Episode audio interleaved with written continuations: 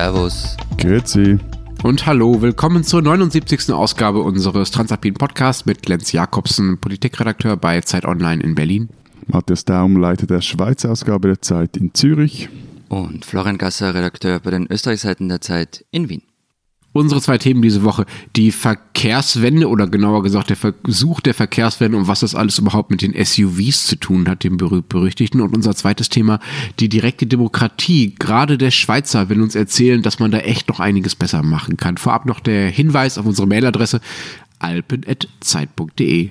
Gut, und über direkte Demokratie, da sprechen wir ja nicht zum Spaß, weil diese Woche erscheint in der Schweiz das Zeit extra zu den Wahlen, den eidgenössischen von Ende Oktober. Und wir haben uns gedacht, anstatt die x-tausendste datenjournalistische Auswertung des Parlaments, der Gemeinden oder der Kandidaten irgendwie hübsch zu visualisieren, wagen wir uns ans Grundsätzliche und präsentieren zehn Ideen, wie man die Schweizer Demokratie noch besser machen kann. In dieser Ausgabe und den kommenden drei Ausgaben können Sie die nachlesen. In der Schweiz an jedem Kiosk oder in Ihrem Briefkasten und Deutschland, Österreich online im E-Paper. Und noch was vorab. Ähm, wir haben ja vergangene Woche zu einem Bingo, Bingo! aufgerufen. und ähm, waren dezent überwältigt von Resonanz. Wisst ihr, dass ich dachte, wir hätten ungefähr so viele Hörer, wie uns, wie uns dann Leute geschrieben haben? Eben, ich war einfach am irritiert, wann die ersten E-Mails eintrudeln. Genau, also äh, ich bin aufgestanden, habe das Handy andreht und dann waren irgendwie schon zig E-Mails da. Also eine der ersten war eine Hörerin, die, die ihres fast direkt aus der Budapester Straßenbahn geschrieben hat. Ähm, am Weg in die Arbeit, es kamen dann Videos von Leuten, die irgendwie völlig, völlig random in der Öffentlichkeit Bingo gebrüllt haben und sich dabei gefilmt. und für alle, die es nicht gehört haben, können es natürlich noch nachhören. Und es ging bei dem Spiel darum, ähm, Zitate aus dieser neuen Schnulzen-Biografie über Sebastian Kurz rauszuhören. Einige davon waren ziemlich offensichtlich, andere sehr versteckt. Und also ganz ehrlich, so das schmutzige Geheimnis ein bisschen, aber ich hoffe, dass niemand alle findet. Dummerweise kam es anders und selbst das Hämisch von Matthias in meine Richtung wurde erkannt.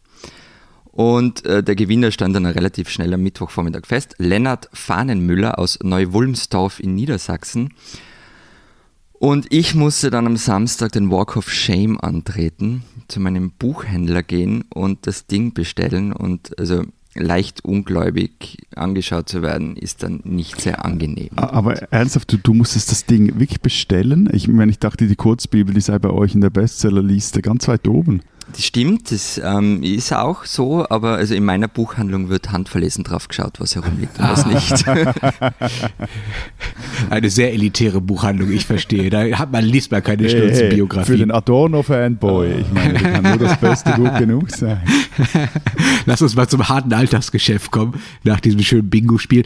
Äh, diese Woche, genauer gesagt, am Freitag wird in Deutschland die Bundesregierung ihre Maßnahmen vorstellen, mit der sie den äh, Klimawandel dann tatsächlich mal total ausbremsen will. Das ist dann also Angies Antwort an Greta und Luisa. Ähm, ja, könnte man so sagen. Es ist tatsächlich eine ziemliche äh, Showdown-Woche in Sachen Klima diese Woche in äh, Deutschland. Wir haben am Freitag auch den großen äh, Klimastreik, bei dem eben nicht diesmal nicht nur die Schüler mitmachen, wie ja an den meisten Freitagen, sondern auch alle anderen mitmachen sollen. Und genau an diesem Freitag sollen eben diese Maßnahmen vorgestellt werden. Also da kommt echt einiges zusammen. Und es ist schon bemerkenswert, finde ich, wie sich hier auch alle Parteien versuchen zu überbieten, darin gute Vorschläge zu machen in Sachen Klimapolitik. Eben, also ich meine, es ist ja auch nicht äh, Zufall. Also im Dezember steht jetzt wieder eine Klimakonferenz an, die findet ja in Chile statt und nicht wie eigentlich geplant in Brasilien, Klammer zu. Und äh, da sind nun alle Staaten daran, so zu büscheln, wie sie die in Paris abgegebenen Klimaschutzversprechen tatsächlich einhalten wollen. Auch der Schweizer Bundesrat hat sich bereits zu Wort gemeldet und will den CO2-Ausstoß in der Schweiz bis ins Jahr 2050 auf Netto Null senken. Das ist nochmal so eine Verschärfung zu den vorhergehenden Klimazielen. Das ist, also das glaube ich eint fast nicht nur unsere drei Länder, sondern fast alle Länder, dass irgendwie sich alle Parteien in ihren, ähm, ihrem Kampf gegen den Klimawandel gegenseitig überbieten. Aber bevor wir da jetzt groß einsteigen und äh, technisch und äh, Klimakonferenzen theoretisch werden, Aufs Thema gekommen sind wir ja wegen was anderem, nämlich weil ich auf Twitter irgendwie ständig solche Kriegsvideos sehe von den Berliner Straßen, also Autofahrer gegen Radfahrer. Und teilweise sind da echt verstörende Szenen dabei, Lenz. Was ist denn da los? Äh, ja, also Krieg würde ich es nicht nennen, das wäre, würde dem echten Krieg ähm, äh, Unrecht tun. Ähm, aber es gibt tatsächlich gerade ziemlich viel Aufregung um die Brutalität im Straßenverkehr, gerade hier in Berlin-Mitte, bei mir um die Ecke. Und diese Videos gab es schon immer, äh, von denen du da erzählst, aber sie kriegen halt jetzt erst die Aufmerksamkeit, äh, die sie, wie ich finde, verdienen und kommen dann zum Beispiel bis nach dir, bis zu dir nach Österreich, ja. äh, Florian. Grund dafür ist ein ziemlich schrecklicher Unfall, den es hier gab vor zwei Wochen, von dem ihr ja sicherlich auch gehört habt. Äh, vorletzte Woche war das, da ist ein Porsche SUV, genauer gesagt der Fahrer dieses Porsche SUVs ist dann mit seinem SUV in Berlin Mitte an einer Kreuzung auf einen Bürgersteig gefahren und hat dabei vier Menschen getötet, darunter einen dreijährigen Jungen vor den Augen seiner Mutter. Und das war natürlich wirklich schrecklich und hat hier zu Recht für viele Schlagzeilen gesorgt und seitdem wird darüber diskutiert, ob diese SUV-Panzer sind es ja eigentlich im Straßenverkehr wirklich überhaupt was zu suchen haben. Genau, und, und der Link, wieso wir jetzt über Klima auch hier sprechen, ist ja, weil dann wiederum die Frage aufkam, was soll nicht nur auf sicherheitstechnischen Gründen, was haben die in den Städten und auf den Straßen zu suchen, diese SUV, sondern auch, wie hängt das Ganze zusammen mit der Klimadebatte, CO2-Ausstoß, also der Spiegel, der hat ja das SUV auf sein Cover gehoben und das als Sinnbild für eine seines Erachtens völlig schief laufende Klimadebatte in Deutschland. Ja, und wir wären auch nicht in Deutschland, wenn nicht sofort die ersten ein SUV-Verbot fordern würden. Also gleich die ja, große gut, Keule. Enttäuscht, Wobei eben diese, diese SUV-Diskussionen, die gibt es ja bei uns auch und ich vermute in der Schweiz auch, aber eigentlich fordert niemand ernsthaft ein Verbot. Die Grünen haben das mal gemacht, vor mehr als zehn Jahren für Wien.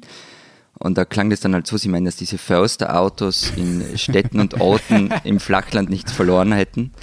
Aber geworden ist halt daraus nichts. Und gleichzeitig ist, aber das hat mich schon beeindruckt, ähm, der Verkauf von SUVs massiv angestiegen. Also es gibt zum Beispiel Bezirke in Liezen, in der Steiermark ist so einer. Da ist jedes zweite neu angemeldete Auto ein SUV. Dort könnte man jetzt noch irgendwie argumentieren, dass da hügelige Landschaften sind.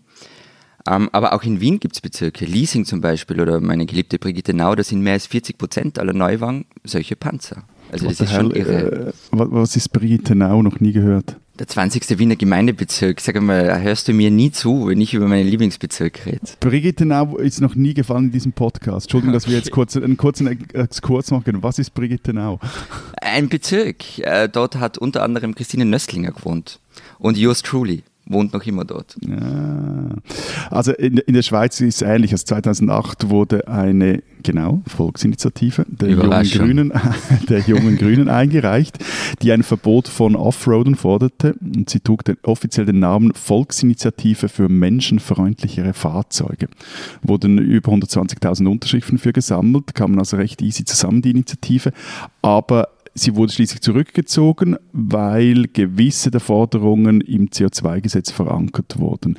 Und gleichzeitig aber eben ist, ist, die Fahrzeugflotte in der Schweiz heute schon länger eine der am stärksten motorisierten in ganz Europa. Also 2018 hatten die Autos in der Schweiz im Schnitt 179 PS. Das ist ein neuer Rekord. Vor fünf Jahren lag der Schnitt. Es geht jetzt hier immer um die Neu Neuwagen, die in Verkehr getreten äh, traten oder die zugelassen wurden, lag der Schnitt bei 153 PS. Und die SUV, die haben einen Marktanteil von gegen 40, ähm, 50 Prozent, wobei da eben nicht nur, und das ist auch noch wichtig halt in dieser Diskussion, nicht nur so diese hochgemotzten Zürich Berg Porsche Panzer oder die Hipster Glamping Land Rover dazugezählt werden, sondern auch all die, nein, das, das ist ja auch auf der Straße, also all diese adipösen, aufgedunsenen Möchtegern Kleinwagen, die jetzt einfach fetter und höher sind. Und äh, ja, ich weiß, ich mache mir jetzt unbeliebt, vermutlich beim Teil unserer Hörerschaft, aber ich finde diese PS-Bolzerei und dieser Größenwettstreit völlig gaga.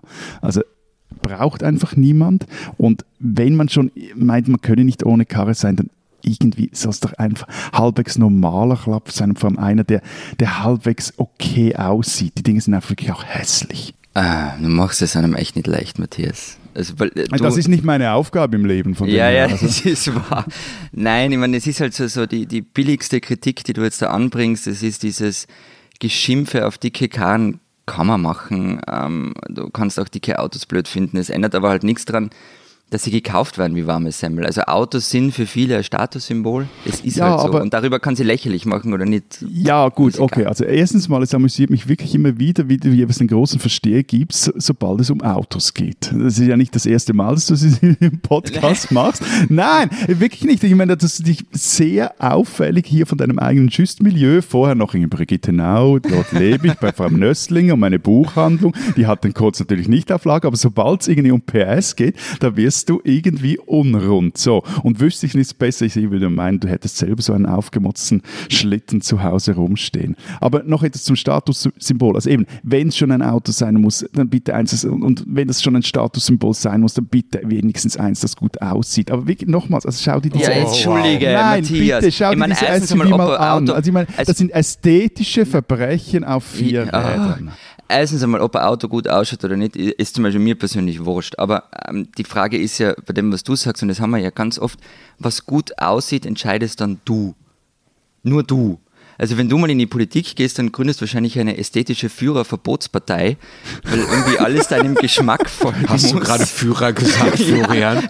Oh mein Gott. Und, und, und noch was wegen dem Versteher, den du mich da schimpfst. Also nur weil man etwas verstehen möchte, macht man sich ja damit nicht gleich gemein. Ja, Also, ja, gut, aber ich könnte dir jetzt auch des langen und breiten verkehrssoziologische Analysen des SUV-Fahrers bzw. der SUV-Fahrerin liefern. Aber ich meine, solange diese Damen und Herren nicht annähernd für die Kosten aufkommen, die ihre Fahrzeuge und ihr Mobilitätsverhalten verursachen, da sehe ich mich jetzt in keiner Art und Weise verpflichtet, mich in meinem zugegebenermaßen nicht sehr diplomatischen Urteil zu mäßigen. Also die Dinger sehen sch aus, sie verbrauchen zu viel Platz. Ich meine, wir haben Probleme in der Schweiz, dass die Parkplätze in den Städten, vor allem auch in den Parkhäusern, diese fetten Dinger nicht Ja, mehr aufnehmen okay, können. okay. Wir müssen wir dickere bei- Parkhäuser bauen und sie Ja. verpesten die Umwelt über alle Massen. Also ich weiß nicht, wieso ich da jetzt den großen Versteher geben soll. Wenn sie dafür zahlen, mal okay, das ist noch was anderes. Also Genau, aber wir sie können derzeit, sie werden derzeit auch nicht äh, dementsprechend besteuert. Also sie können nicht einmal dafür zahlen, selbst wenn sie wollten. Ja, aber Entschuldigung, Aber was ist jetzt das für ein Menschenbild? Also ich meine, deine Partei hieß einfach, oh großer Papa, sag uns, was wir im Leben zu tun haben. Also es gibt ja auch sowas irgendwie wie Eigenverantwortung. Also niemand muss solche PS-Monster und Spritfeste Das ist kaufen. richtig. Punkt, Okay, Schluss, aus. Also, ihr, macht ihr mal einen Punkt, danke, Dankeschön. Also ich bin ehrlich gesagt äh,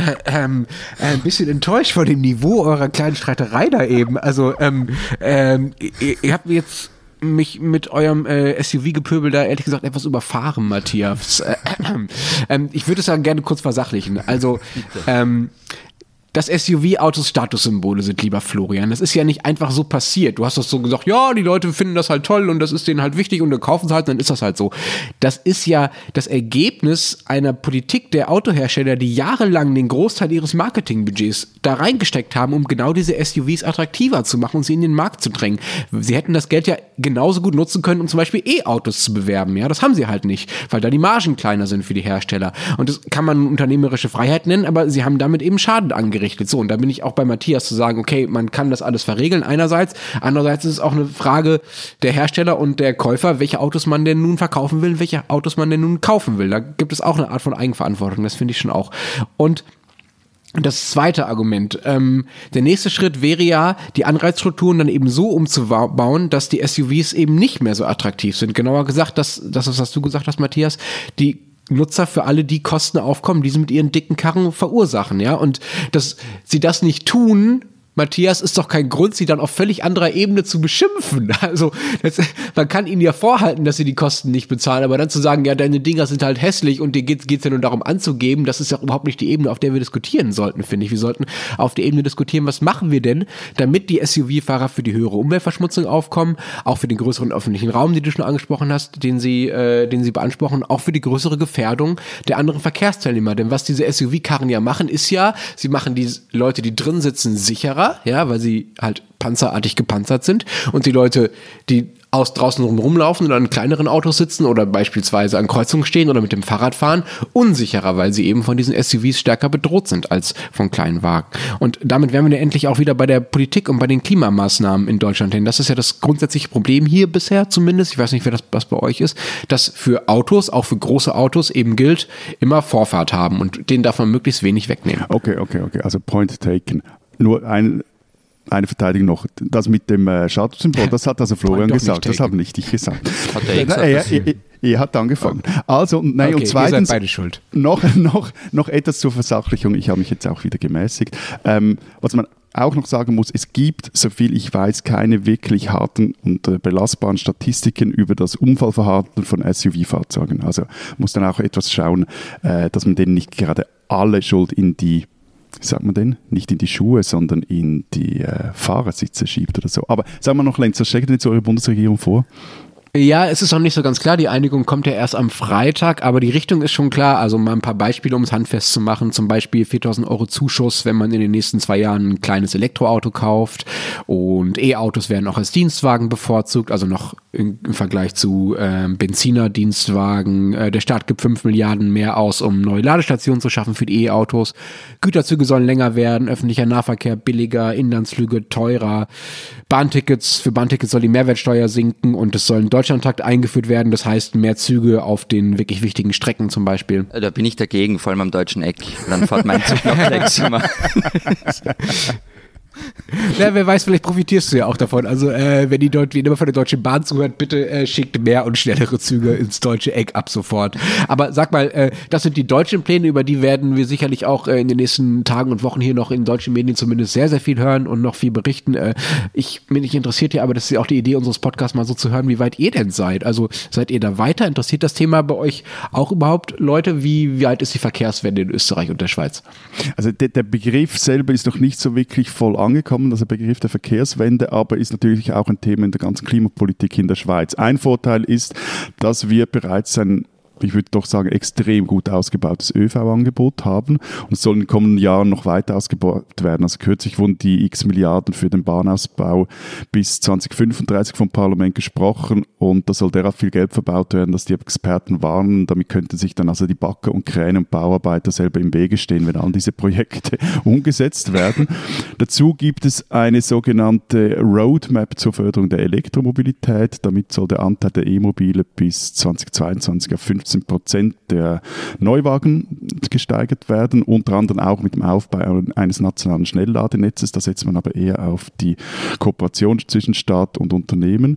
Und auch bei der Regulierung wird äh, geschraubt, also neu in Verkehr gesetzte Personenwagen sollen bis 2020, das ist ja schon bald, durchschnittlich nur noch 95 Gramm CO2 auf den Kilometer ausstoßen. Aber jetzt kommt's, also vorhin habe ich es angetönt, 2018 lagen nicht nur die PS-Rekord hoch, sondern auch der Ausstoß lag bei den Neuwagen bei 137 genau 0,8 Gramm CO2 pro Kilometer. Und das war wiederum mehr als im Vorjahr. Also ich, ich will mich nicht wiederholen, aber ich sage Suff, Suff, Suff, Suff, Suff, Suff. Suff, Suff, Suff, was, was? Alkohol? SUV, SUV. Suff, ah, Suff, SUV. SUV. Ähm, Florian, ihr habt ja Wahlkampf, da müsste es doch eigentlich äh, die Verkehrswende eines der großen dominierenden Themen naja, sein. Klima, oder? also es ist grundsätzlich, die, äh, Klimapolitik ist, ist ein großes Thema, aber wenn man nur kurz auf die Verkehrswende kommt, also es gibt durchaus das Bekenntnis, äh, zumindest in der politischen Rhetorik, dass es für eine vernünftige Energiewende auch eine Verkehrswende braucht. Ähm, in der Realität schaut es halt dann ein bisschen anders aus. Ich habe da so zwei Lieblingsbeispiele. Es gibt ja einerseits den sogenannten Lufthunderter auf äh, Teilen von Österreichs Autobahnen. Habe ich euch davon schon mal erzählt? Nein. nein. Okay. Klingt nein. so ein bisschen nach Luftbuchung. Ja. Nein, also gehen tut es darum, dass man auf bestimmten Streckenabschnitten nur mehr 100 Stundenkilometer statt 130 fahren darf. Ähm, das ist etwas umstritten, also da geht es um Lärmbelästigung, Feinstaubbelastung und so weiter. Und Elektroautos sind seit Anfang des Jahres davon ausgenommen. Also die dürfen auch auf diesen Streckenabschnitten 130 fahren. Es ist die Frage, ob das ein Anreiz ist für jemanden umzusteigen, weil er irgendwie an, an ein paar Stellen in Österreich 30 km/h schneller fahren darf. Und abgesehen davon, ich habe mit einer Expertin darüber gesprochen, die war lange beim Weltklimarat, also beim IPCC in Genf. Und die meinte, also wer sich sowas ausdenkt, der hat einfach keine Ahnung von der Technik, weil wer ein E-Auto, also keinen Tesla, sondern ein E-Auto unter 50.000 Euro hat, der will ja gar nicht schneller fahren als 130 oder 140, weil da ist die Batterie gleich leer. Also das hat dann schon ein bisschen nach Showpolitik geklungen. Und das zweite ist ähm, ein Beispiel aus einer etwas peripheren Region ähm, in Österreich. Das ist so das Lieblingsbeispiel immer von allen. Waldviertel. ja, genau, das Waldviertel. Also da brauchst du zum Beispiel im öffentlichen Verkehr ewig hin. Also ich musste mal nach Thaya im Waldviertel, weil dort ein irrer E-Gitarrenbauer seine Werkstatt hat. Und ähm, ich musste nach Thaya andere, andere Geschichte. Und, und also von mir zu Hause in der Brigitte Nau äh, brauchen Öffis ähm, 2 Stunden 50 für 120 Kilometer. Und ähm, also das ist die schnellste Verbindung. Mit dem Auto brauchst du eine Stunde weniger, was aber immer nur arg lang ist. Und die Lösung, die diskutiert wird seit vielen Jahren, ist irgendwie nicht machen wir den öffentlichen Verkehr dorthin super, sondern bauen wir eine Autobahn hin. Also das ist zwar so ein Endlosprojekt, aber es ist, also mir kommt mir vor, es gibt eben dieses Bekenntnis, wir müssen öffentlichen Verkehr ausbauen und wir müssen äh, Bahntrassen ausbauen. Und dass man aber dann sagt, man schließt wirklich alles an, dass, dass jeder umsteigen kann, der will, das gibt es recht wenig. Hm, hm. Wenn wir gerade von Skurrilitäten sprechen, eine der größten Merkwürdigkeiten, im, was die Skurrilitäten angeht in Sachen Verkehr, äh, ist, scheint mir dieses Dieselprivileg zu sein. Ne? Yes, also diese Steuer, Steuerbegünstigung von Diesel gegenüber normalem Benzin. Da gab es ja mal Gründe dafür, das einzuführen, zumindest in Deutschland. Das war nämlich nach dem Krieg, um das Transportwesen zu unterstützen. Also die Idee war, dass äh, beim Wiederaufbau des Landes, also das war es ja tatsächlich, es wurde einfach unglaublich viel gebaut, äh, die ganzen LKWs, die, die das Baumaterial von A nach B fahren, dass die, dass das nicht zu teuer wird. Die LKWs fahren nun mal mit Diesel, deshalb zahlen, zahlt man auf Diesel weniger Steuer. Aber das hat sich halt bis heute total gedreht, weil heute auch ein Drittel der normalen Pkw, ja, also die ja nicht im Transportwesen arbeiten, sondern nur pendeln oder so oder zum Bäcker fahren, äh, auch mit Diesel fahren und auch von dieser Steuervergünstigung profitieren, was ich, das finde ich völlig schräg, ja. Ja, es gibt, also ich, Kerosin und Dieselprivileg, das sind so zwei Dinge, die werde ich einfach nicht nie verstehen, ähm, weil sie völlig falsche Anreize setzen, wie du gesagt hast. Also es gibt so eine Berechnung, dass Österreich einfach so 640 Millionen Euro im Jahr einnehmen würde, wenn das Dieselprivileg fiele. Aber das traut sich halt niemand. Ähm, ich weiß nicht, gibt es bei euch in irgendeiner Art und Weise äh, Diskussion darüber, das abzuschaffen? Also äh, bei uns wird, ich musste das aber kurz nachschauen, also yeah. auch auf Diesel eine relativ normale Mineralölsteuer erhoben. Beim Kerosin, aber da sind wir kein Deut besser als ihr. Also die erheben wir, da wir nur auf Inlandflügen eine Steuer und okay. ihr könnt euch mal ausrechnen, wie viele Inlandflüge es in einem kleinen Land wie der Schweiz gibt. Also das betrifft dann gerade mal viereinhalb Prozent. Privatflugzeuge zwischen Zürich ja, und Genf. Ja, so, so was. Also irgendwie gerade mal, ne, es gibt schon ein, zwei Strecken, aber es betrifft dann gerade mal viereinhalb Prozent des Flugtreibstoffs, der hier getankt wird. Dabei würde der Bund mit einer Kerosinsteuer also jährlich über 1,5 Milliarden Franken einnehmen. Und äh, was es aber bei uns gibt, gibt es total absurde Anwendungen oder total absurde Vorschriften, für was man sich überall die Mineralsteuer dann wieder zurückerstatten lassen kann. So, also zum Beispiel kein Witz, wenn du dein Pistenfahrzeug tankst oder wenn ich jetzt meinen Traktor tanke, den ich auf dem Feld oder im Wald brauche oder wenn ich keine Ahnung, wie das reinkam wenn ich ähm, eine, meine Baumaschine für den Naturwerksteinabbau brauche oder als Berufsfischer. Und ähm, ja, also ich, denke, es ist wirklich sehr lustig, mal diese Gesetze oder diese Verordnungen dann durchzuschauen. Und ähm, ja, ob Kerosinsteuer kein Thema ist, mh, hm, also ich, es, ich glaube, das kommt so langsam, ähm, vor allem halt über den Umweg einer Flugticketabgaben. Aber ganz ehrlich gesagt, ich habe den Eindruck, also bis vor kurzem wussten eigentlich nur Insider, dass äh, auf Kerosin gar keine Steuern bezahlt wurde. Aber so in der ganzen Klimadebatte kommt das Thema schon hoch. Jetzt sind wir aber endlich beim Kern der Geschichte, finde ich, nachdem wir uns so lange äh, euer SUV-Gepöbel angehört haben, äh, nämlich beim beim, bei den Preisen, ja, darum geht's ja eigentlich. Äh, und das Entscheidende ist da der CO2-Preis. Ob das dann eine Abgabe oder eine Steuer ist, können wir gleich noch diskutieren, aber das ist ja eigentlich der Haupt, äh, die Hauptstellschraube, über die man wirklich was ändern kann da sind sich ja die meisten Experten einig. Und äh, da ist auch in der Koalition noch völlig offen, wie das ausgeht übrigens. Gibt es bei euch auch eine Diskussion darum, wie äh, man CO2 extra besteuert, extra bezahlen lässt? Also eben bei uns gibt es schon seit mehreren Jahren eine sogenannte CO2-Abgabe und das ist erstens wirklich keine Steuer, sondern eine Abgabe. Also das heißt, das eingenommene Geld, das fließt dann wieder zurück an die Bevölkerung und zwar über die Krankenkassenprämien.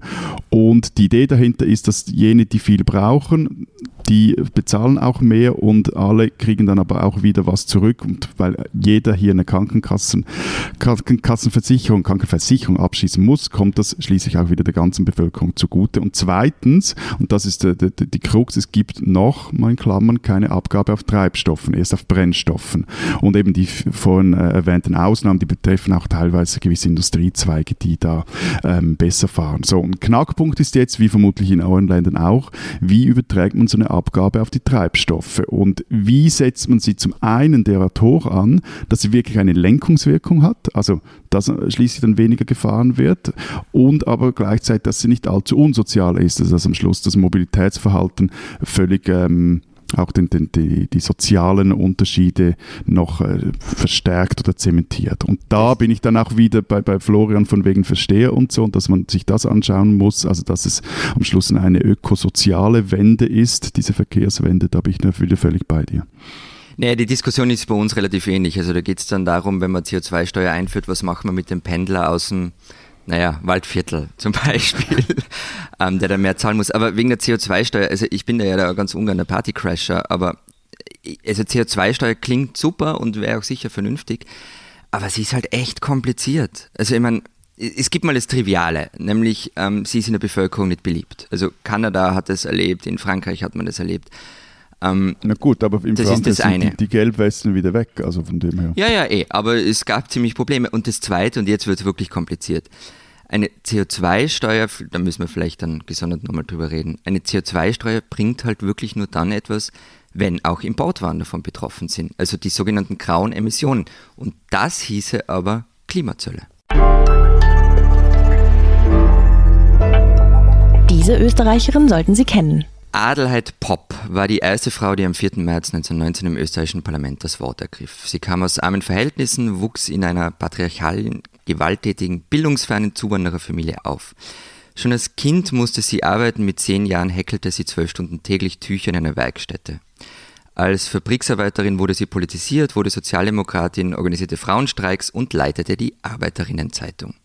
Ihr Buch Jugend einer Arbeiterin erschien das erste Mal 1909. Darin beschreibt sie die Zustände am Rand der Gesellschaft, die Armut, die Ausbeutung. Sie erzählt von Gewalt und sexueller Belästigung. Und dieser Text ist nun dieser Tage wieder neu aufgelegt worden. Und wer ihn heute liest, merkt, wie wenig sich geändert hat. Adelheid Popp ist eine Österreicherin, die viel zu wenig Menschen noch kennen.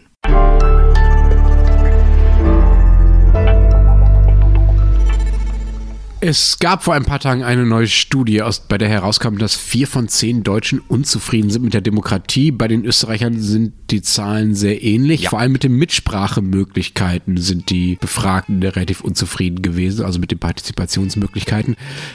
Das Gute ist, wir haben ja hier jemanden in der Runde, der aus dem Musterland der Mitsprachemöglichkeiten in der Demokratie kommt, nämlich Matthias. Danke, danke, danke, danke, danke, aber ich bin da jetzt etwas anderer Meinung.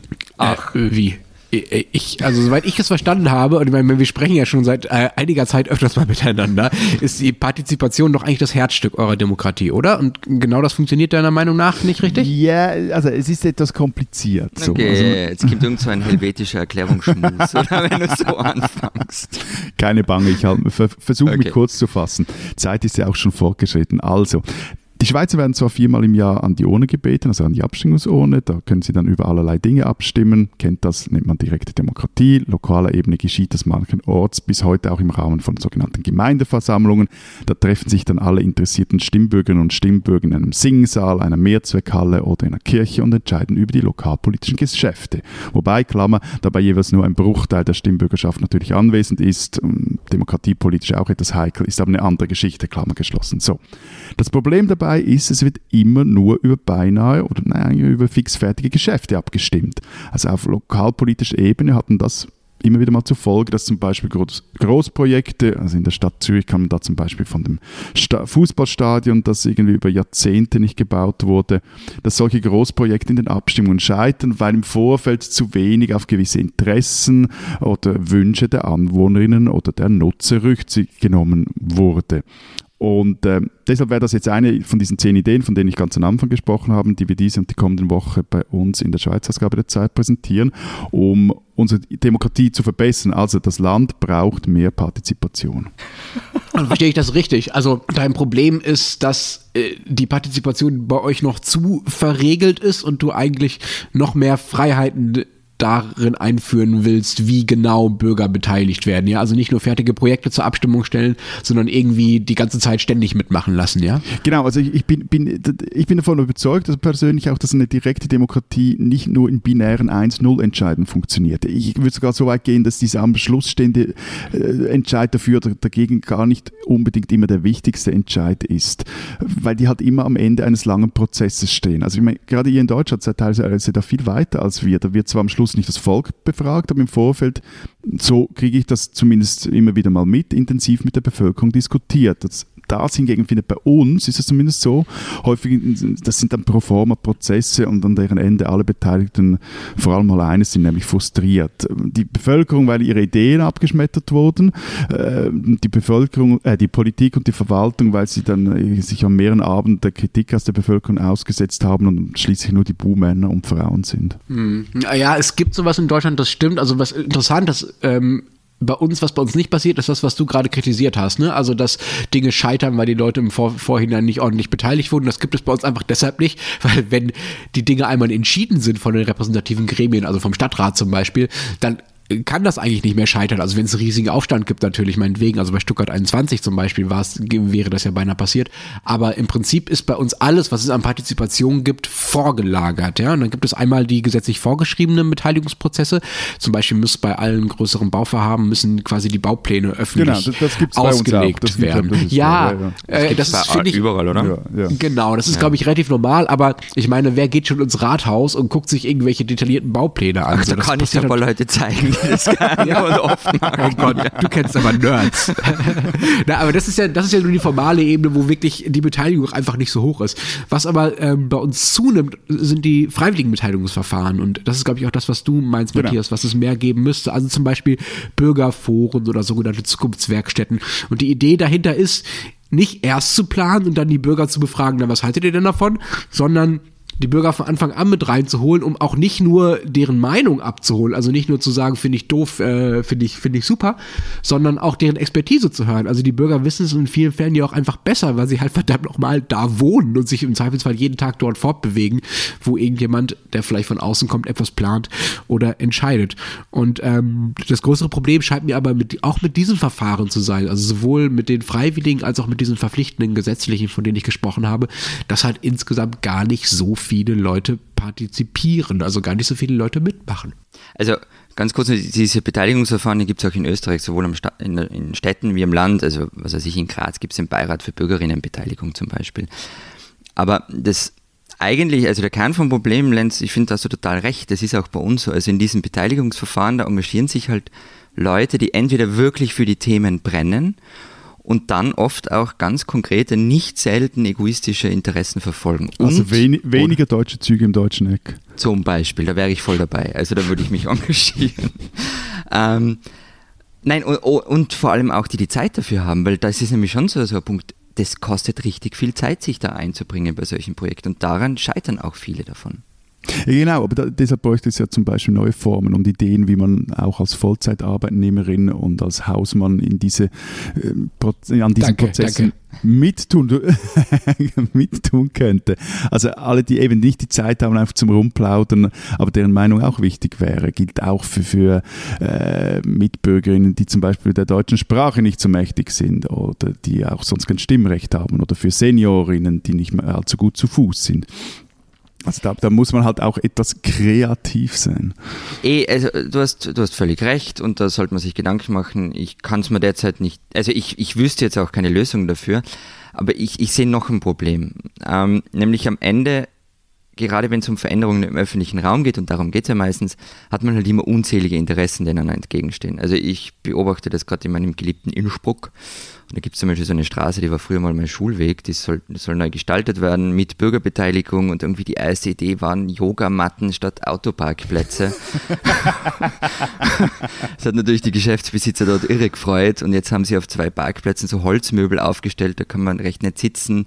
Der Beteiligungsprozess startet aber erst so richtig und die Kritik daran ist halt, dass jetzt schon irgendwie Stoßrichtung fix vorgegeben sind, nämlich Autos und Parkplätze seien böse und also das ist alles so, es, man hat halt ganz, ganz viele Dinge, die, die sich entgegenstehen und wo man dann, äh, weiß ich nicht, drei Wochen lang diskutiert, jeden zweiten Abend und streitet.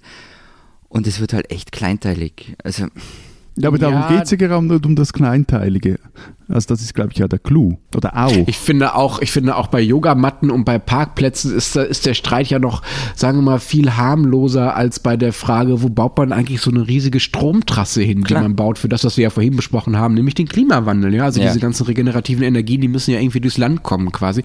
Und da äh, finde ich, gibt es geht das um eine Grundsatzfrage. Ne? Also wie wägt man das ab? Das Interesse der direkt äh, Betroffenen, also diejenigen, die da vor Ort wohnen und die sich natürlich einbringen und sagen, nein, das wollen wir halt nicht, not in my backyard.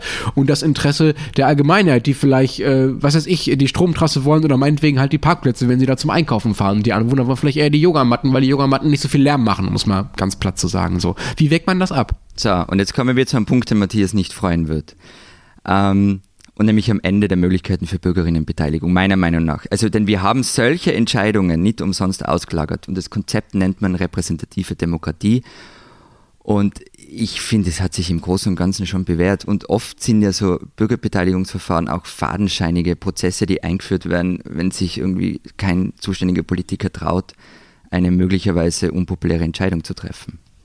Also, wenn ich mir einen Wahlkampf jetzt in Österreich so anschaue, ah und wenn ich mir auch jetzt kurz nochmals überlege, was du gerade vorhin gesagt hast zu CO2-Steuer, Achtung, die Bevölkerung hat das nicht gerne. So, da, da hege ich doch jetzt gewisse Zweifel, dass eure Politiker auch nur einen einzigen unpopulären Entscheid treffen wollen. Okay, also du hast keine Antwort und kein Gegenargument, sondern wieder nur Beleidigungen. Also ich habe recht. Die spinnen, die Österreicher. Vor ein paar Wochen berichtete die Wiener Stadtzeitung Falter über das Finanzgebaren der ÖVP. Die Rede war von doppelter Buchhaltung und davon, wie die Partei versuche zu verstecken, irgendwelche Kugelschreiber und Notizblöcke, die sie da verteilten, dass sie im Wahlkampf die gesetzlich erlaubte Grenze, die Budgetgrenze wieder zu umgehen versuchte. So, was folgte? Nun, eigentlich könnte man annehmen, andere Journalisten würden das Thema aufgreifen, österreichische Medien breit berichten, weiter recherchieren, na, passiert aber nur so halbwegs. Äh, starten sie eine Medienhetze auf das Blatt und dessen Chefredakteur Florian Klenk. Sie, also der Falter, würde selbst Wahlkampf betreiben, war einer der Vorwürfe. Höhe bzw. Tiefpunkt war eine Kolumne aber von Michael Janet, einem Typen von der Kronenzeitung, der Klenk derart beschimpfte, dass selbst Maxim Billers 100 Zeilen Hass wie Liebe dagegen wirken. Nun, Janet ist nicht das erste Mal verhaltensauffällig geworden. Über einen 14-jährigen Einbrecher, der von einem Polizisten durch einen Schuss in den Rücken tödlich verwundet worden war, schrieb er mal, Zitat, wer alt genug zum Einbrechen ist, ist auch alt genug zum Sterben, Zitat Ende. Und was er immer mal wieder über Frauen schreibt, das wollen wir jetzt hier lieber nicht wiederholen. Aber, und jetzt wird es wirklich absurd, ganz Österreich kuscht vor diesem Typen. Zu seinem 75. Geburtstag kam im vergangenen Jahr das ganze Land von Bundeskanzler Sebastian Kurz abwärts, um ihn zu feiern. Einzig ein Deutscher stellte sich ihm mal entgegen, nämlich Sido. Nun, der, der wusste vermutlich nicht, wer da vor ihm steht. Es war eine ORF-Casting-Show, da trat Janet mit einem Freund auf und der wiederum Motorsägen und Töffgeräusche imitierte. Völlig skurriler Auftritt, YouTube-Video lohnt sich. Sido saß da in der Jury und weil Janet seinen Schlüsselbund außen am, also an seinem Gürtel befestigt halte, meinte, beschimpfte er ihn als ein Hausmeister und die Retokutsche an Sido, die kam dann in der Kronenzeit Zeitung. So, liebe Österreicher, liebe Österreicherinnen, wobei es sind vor allem Österreicher, ihr liebt euren Boulevard, okay, kann sein, ist geschenkt. Aber dass ihr wirklich Typen wie diesen Janet bei euch auch nur, dass die noch irgendeinen Einfluss haben, verzeiht, aber ihr spinnt.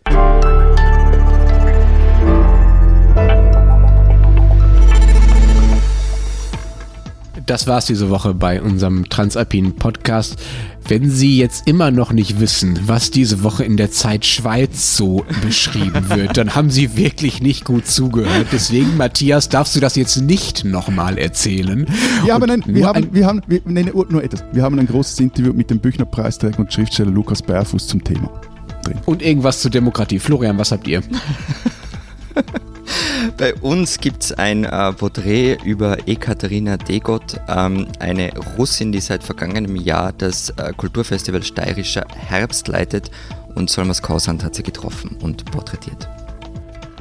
Wenn Sie wissen wollen, was in Deutschland so los ist und was zum Beispiel bei den Klimamaßnahmen der Bundesregierung am Freitag so rauskommt, da lesen Sie doch Zeit Online oder die gedruckte Zeit in Deutschland.